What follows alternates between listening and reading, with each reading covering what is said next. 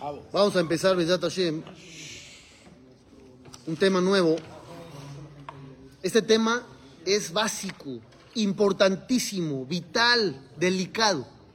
Póngale mucha atención. Parece que no. Cuando yo diga el título van a decir, eh, ¿qué tiene de especial? Pero cuando se desarrolle el contenido van a ver qué tan importante es. El tema del Pele de hoy se llama Levishá, vestimentas. ¿Qué tan importante sería el tema de las vestimentas? Para que yo diga que es vital, básico y delicado e importante. Vamos a ver. No, no, no va a hablar de Tzeniut. No, no. Va a hablar de otra cosa. Número uno, empieza y dice así, y con licrate lo queja. Tú tienes que presentarte ante Dios con respeto, de manera digna y presentable. No puedes llegar ante Hashem vestido como si fueras al gimnasio. Está hablando aquí, número uno, cuando va uno a estudiar Torah, o cuando uno va a rezar, que vienen a rezar con ropa de gimnasio, no está correcto porque estás delante de Dios. Si tú tuvieras una cita importante de negocios, no irías con ropa de gimnasio.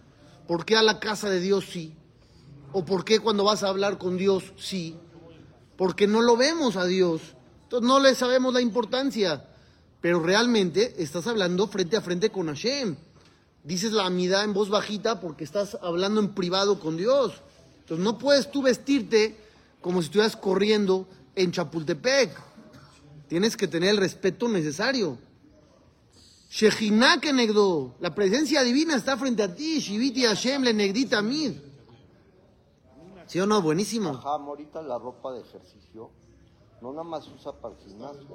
Depende Ya cuál. Está de moda y se, se la, la usan los domingos. Sí.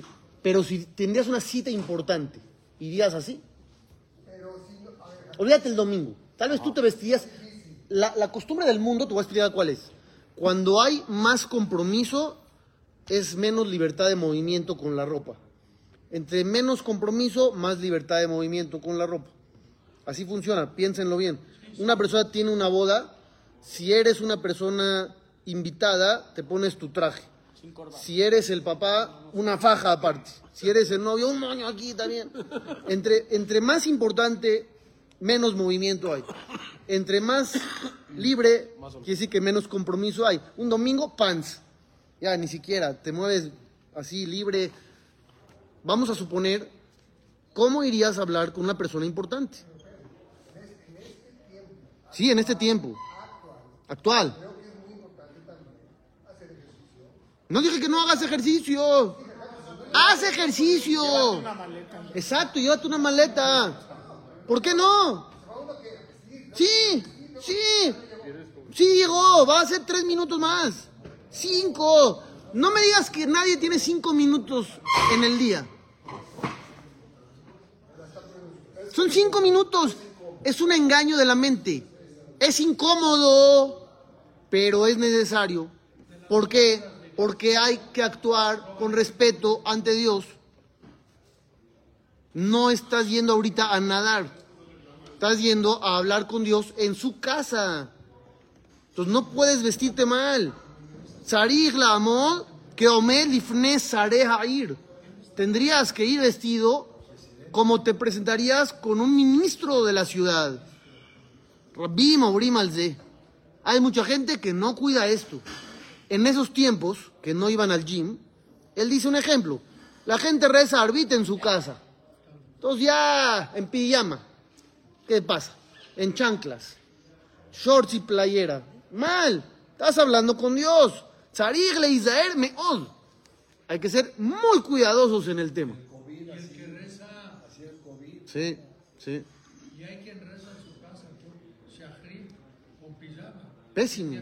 Pésimo. Pésimo. Alguien que se va de viaje, se va a una playa, de entrada se pone shorts y reza. No reza vestido y luego se cambia. De entrada reza así, no está correcto. No está correcto. Siguiente tema.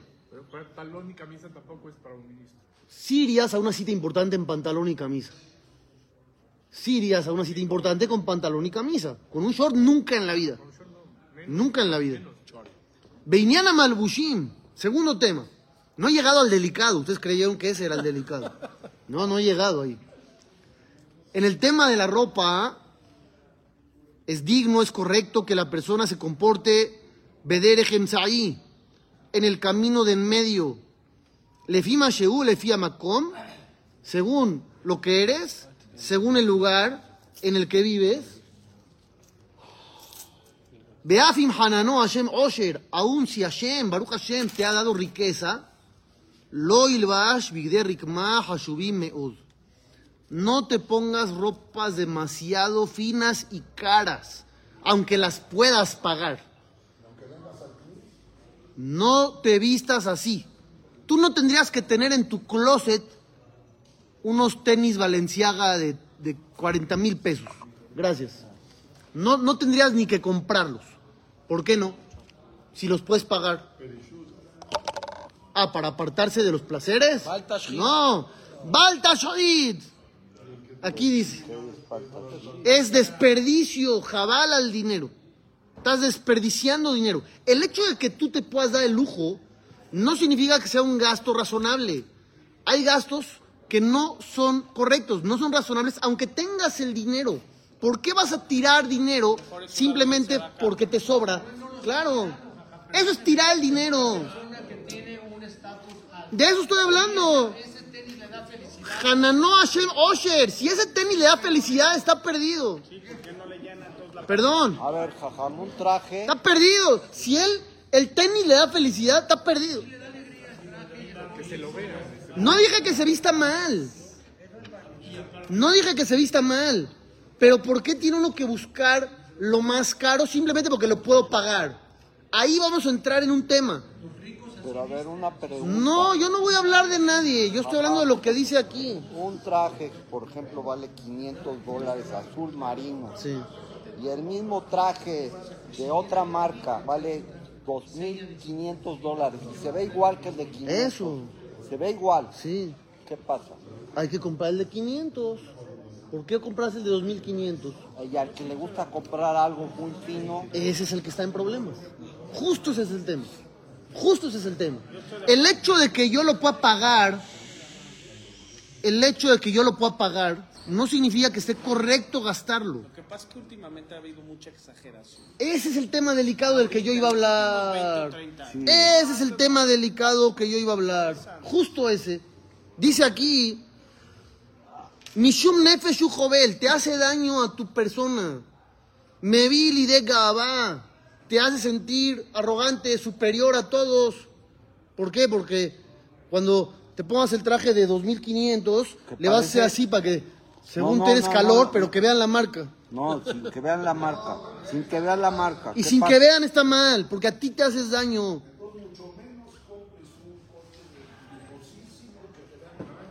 ¿Qué necesidad tienes? Hace como cinco o seis años, aquí se estacionó un coche, ¿te acuerdas o no? Sí, de maderita. No, no, no, no, un coche que todo el mundo hablaba de eso. Nada más cuando llegaron todos aquí arriba, todo el mundo decía, ¿viste el coche? ¿Viste el coche? ¿Viste el coche? Era un coche no normal, no normal. ¿Qué necesidad tienes? Porque eso demuestra mi estatus. Yo quiero que la gente vea o sepa que yo estoy en ese nivel. No, no. No por eso hay que tirarlo. Eso es tirar, no es para él. Por eso aclaré, no es por él.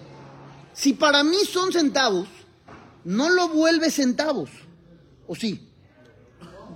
No. ¿Realmente son centavos? No. El hecho de que yo tenga mucho, ¿me da permiso de desperdiciarlo? Es lo que ustedes creen. Baltashit. Eso es desperdiciar. Si tú tienes unos tenis de 40 mil pesos, te vas a sentir igual con los de 3 mil. No me digan que no. ¿Quieres exagerar? 5 mil.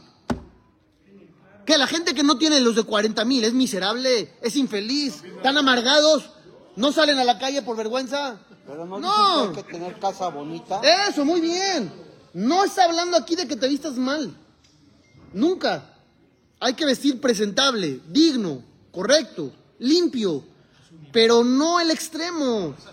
No exagerar. ¿Por qué hay que exagerar? ¿Porque puedo? Es una mala forma de pensar. Número uno, te haces daño a ti porque te vuelves vanidoso y arrogante, te sientes más que otros. Número dos, a tus hijos los estás educando mal porque nadie sabe lo que pasa en el futuro. Y el día que ellos no puedan darse sus lujos, ahí sí se van a sentir que no pueden ser felices, porque los educaste así, de que tienen que tener siempre lo mejor de lo mejor de lo mejor, y si no, no sirve nada. Por es una mala educación. Mala educación, eso viene en la siguiente página. Mala educación. Tal vez, tal vez, tal vez. Veimishum dimgarebe yetzeara beainara. Además, te estás provocando que te echen el ojo. Tú lo provocas. Tú le sacas los ojos a la gente. Es tu problema. Y luego se quejan de que les echan el ojo. Pues, ¿Por qué te echan el ojo? Porque te andas exhibiendo por todos lados. Y andas presumiendo. Rab Desler, cuando habla del mal de ojo, dice algo fantástico, realmente fantástico. Esta carta se la manda él a su papá, Rab Desler, a su padre. Ereb Haga Sukkot. Samuch le. Casi noche, así pone él en el título de la carta. Se la mando a mi señor y honorable padre, el que ha sido bueno conmigo. No como él, no como él. Dice, realmente me haces mucha falta, no te he escrito lo que debería de escribirte, he estado muy ocupado, ahora tuve un poco de tiempo, Nignasti el post office, así dice aquí en hebreo. ¿Entré a dónde? Al correo. Dice, júzgame para bien, realmente he estado demasiado ocupado, son las fiestas, vino Roshana, vino Kippur, ahora es Ereb Sukkot, no tuve mucho tiempo, pero ahora te escribo. Quiero decirte algo espectacular. No le dice, hola, ¿cómo está el clima? ¿De qué le va a escribir? Algo de Torah. Algo bonito de Torah. Dice la Gemara en el tratado de Irubín, aquella persona que se hizo rico, que se apresure a hacer alguna mitzvah con su dinero, para que no le caiga el mal de ojo. ¿Qué tiene que ver la mitzvah con el mal de ojo? Ah, muy bien, protege. Dice aquí, Mause, ¿a qué se refiere esto? El que echa el mal de ojo tiene un problema personal, de envidia. Él quiere lo que el otro tiene o le da coraje que el otro tiene. Entonces, él sufre, pero ese es problema suyo. Él solito se está buscando sufrir por andar de envidioso. Sin embargo, aquel que le echaron el ojo puede ser culpable. Él provoca. Quien A. Él provoca la envidia. Y debido a que él provoca la envidia, el mal de ojo del otro tiene poder sobre él. Esto es fantástico. ¿Por qué? Dios es justo. No puede ser que si alguien le da coraje que tengas, te dañe. ¿Dónde está la justicia? Solo porque a él le dio coraje, a ti te va a dañar. Entonces, ¿por qué el mal de ojo pega? No debería de existir. Que Dios te proteja. Dice, no. ¿Sabes por qué te afecta el mal de ojo? Porque tú lo provocaste. La envidia que el otro te tiene es culpa tuya. Tú le das fuerza al otro de dañarte porque tú le provocaste la envidia y por eso le dan en el cielo autorización de dañarte con su mirada. Por lo tanto, hay que hacer mitzvot para protegerse. Por eso dice, te hiciste rico, haz una mitzvah y protégete del mal de ojo. Entonces lo que está diciendo aquí es, el mal de ojo te puede llegar a afectar porque tú eres culpable igual que el otro. Él es culpable por envidioso. ¿Y tú por qué eres culpable? Por provocarlo. Andas sacándole los ojos a todo mundo. Que todo el mundo te vea así. Ah, por... ¿Qué necesidad tienes? ¿Solamente porque puedes? Usa el dinero para otras cosas que realmente tengan sentido y lógica. Gorema Jerim Shen Yadama Seget. ¿Qué pasa cuando otros que no les alcanza, pero quieren el mismo nivel de vida, ¿qué pueden llegar a hacer? Lovim lo meshalmim, piden prestado y no pagan, goslim, roban. Muchas personas caen en esto. Y lo voy a combinar con el tema que sigue. Me voy a brincar tantito, luego regreso. El tema que sigue se llama gobierno. ¿De qué puede hablar el jajam? En un tema que se llama gobierno. Dice aquí, hay mucha gente que va de impuestos o se dedican a algo que le llaman.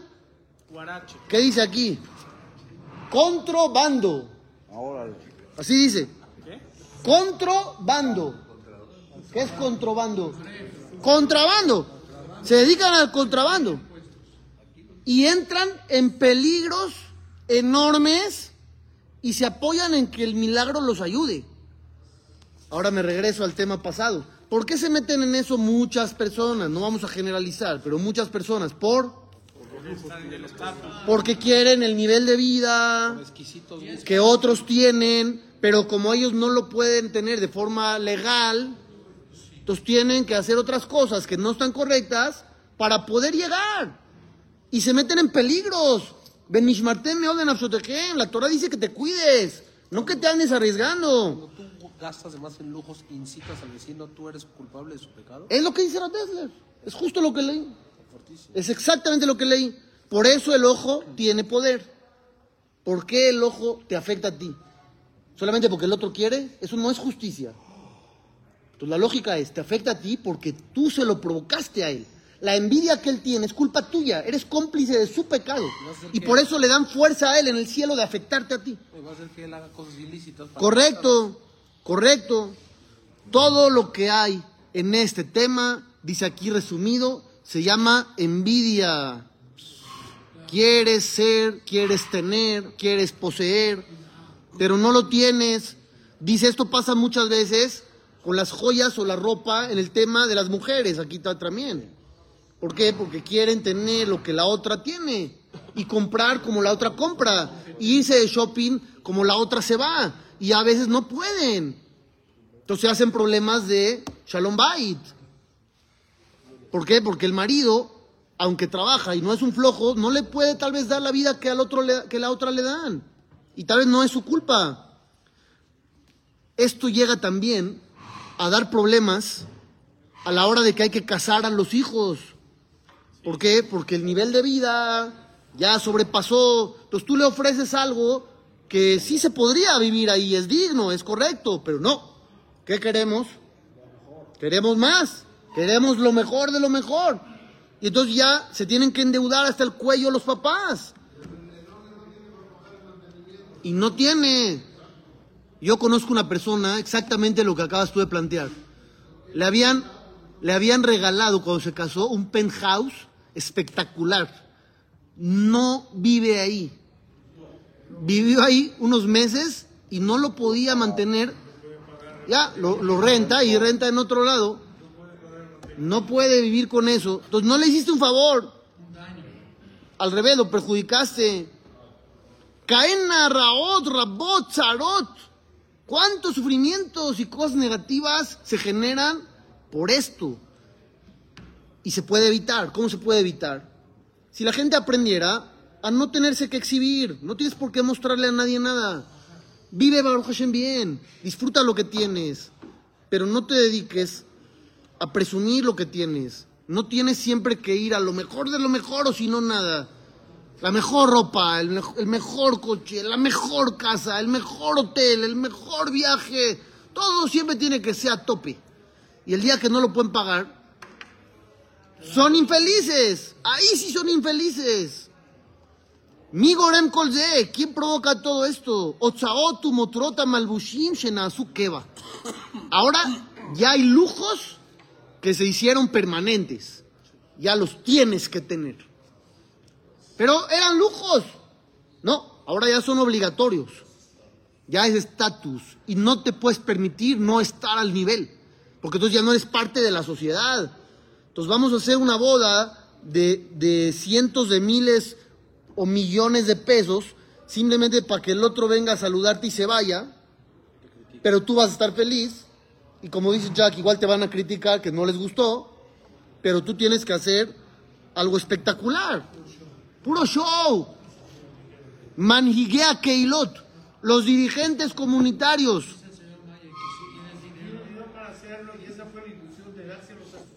Justo es lo que estoy hablando. No porque se tiene y se puede, se debe. No. que se debe, lo tengo y puedo. Le voy a traer una Gemara antes de seguir. Antes de seguir con los dirigentes comunitarios. 20 años, ajá. Le voy a traer una Gemara. Sí, perdón. Después de 20 años de estar sudando, no estar esperando una herencia. Estar viendo y haciendo y haciendo. Bueno, el día de mañana quiero esto para mis hijos. ¿Usted cree? Tener. ¿Usted cree? No. ¿Usted cree que la gente que actúa de manera moderada, una persona que actúa normal, sin llegar al extremo de exagerar, es menos feliz? ¿Usted ha ido a bodas que no son tan lujosas? Ok. ¿Y, y los ha visto llorando a los novios? ¿Deprimidos los papás? ¿Escondidos atrás de la cortina para no recibir a la gente? No. Están felices a tope. Están felices a tope por casar a sus hijos. Saben que eso es lo que importa. No el candil. No el diafe. No el salón. Pero después de 20 años, si puedo hacer de una manera o la puedo hacer de otra, Pero no por eso hay que desperdiciar. No porque tengo, puedo y debo desperdiciar. Escuche, escuche una horas. Voy a leer una llamada. Voy a leer una llamada. Voy a leer una llamada.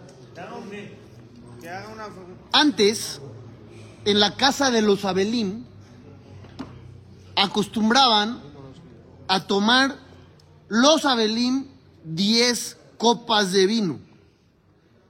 ¿Haber escuchado esta costumbre? Ok. 10 copas de vino en la casa de los Abelim. Tres copas antes de comer para abrir el apetito. Tres en la comida. Otras cuatro después. ¿Por qué tanto?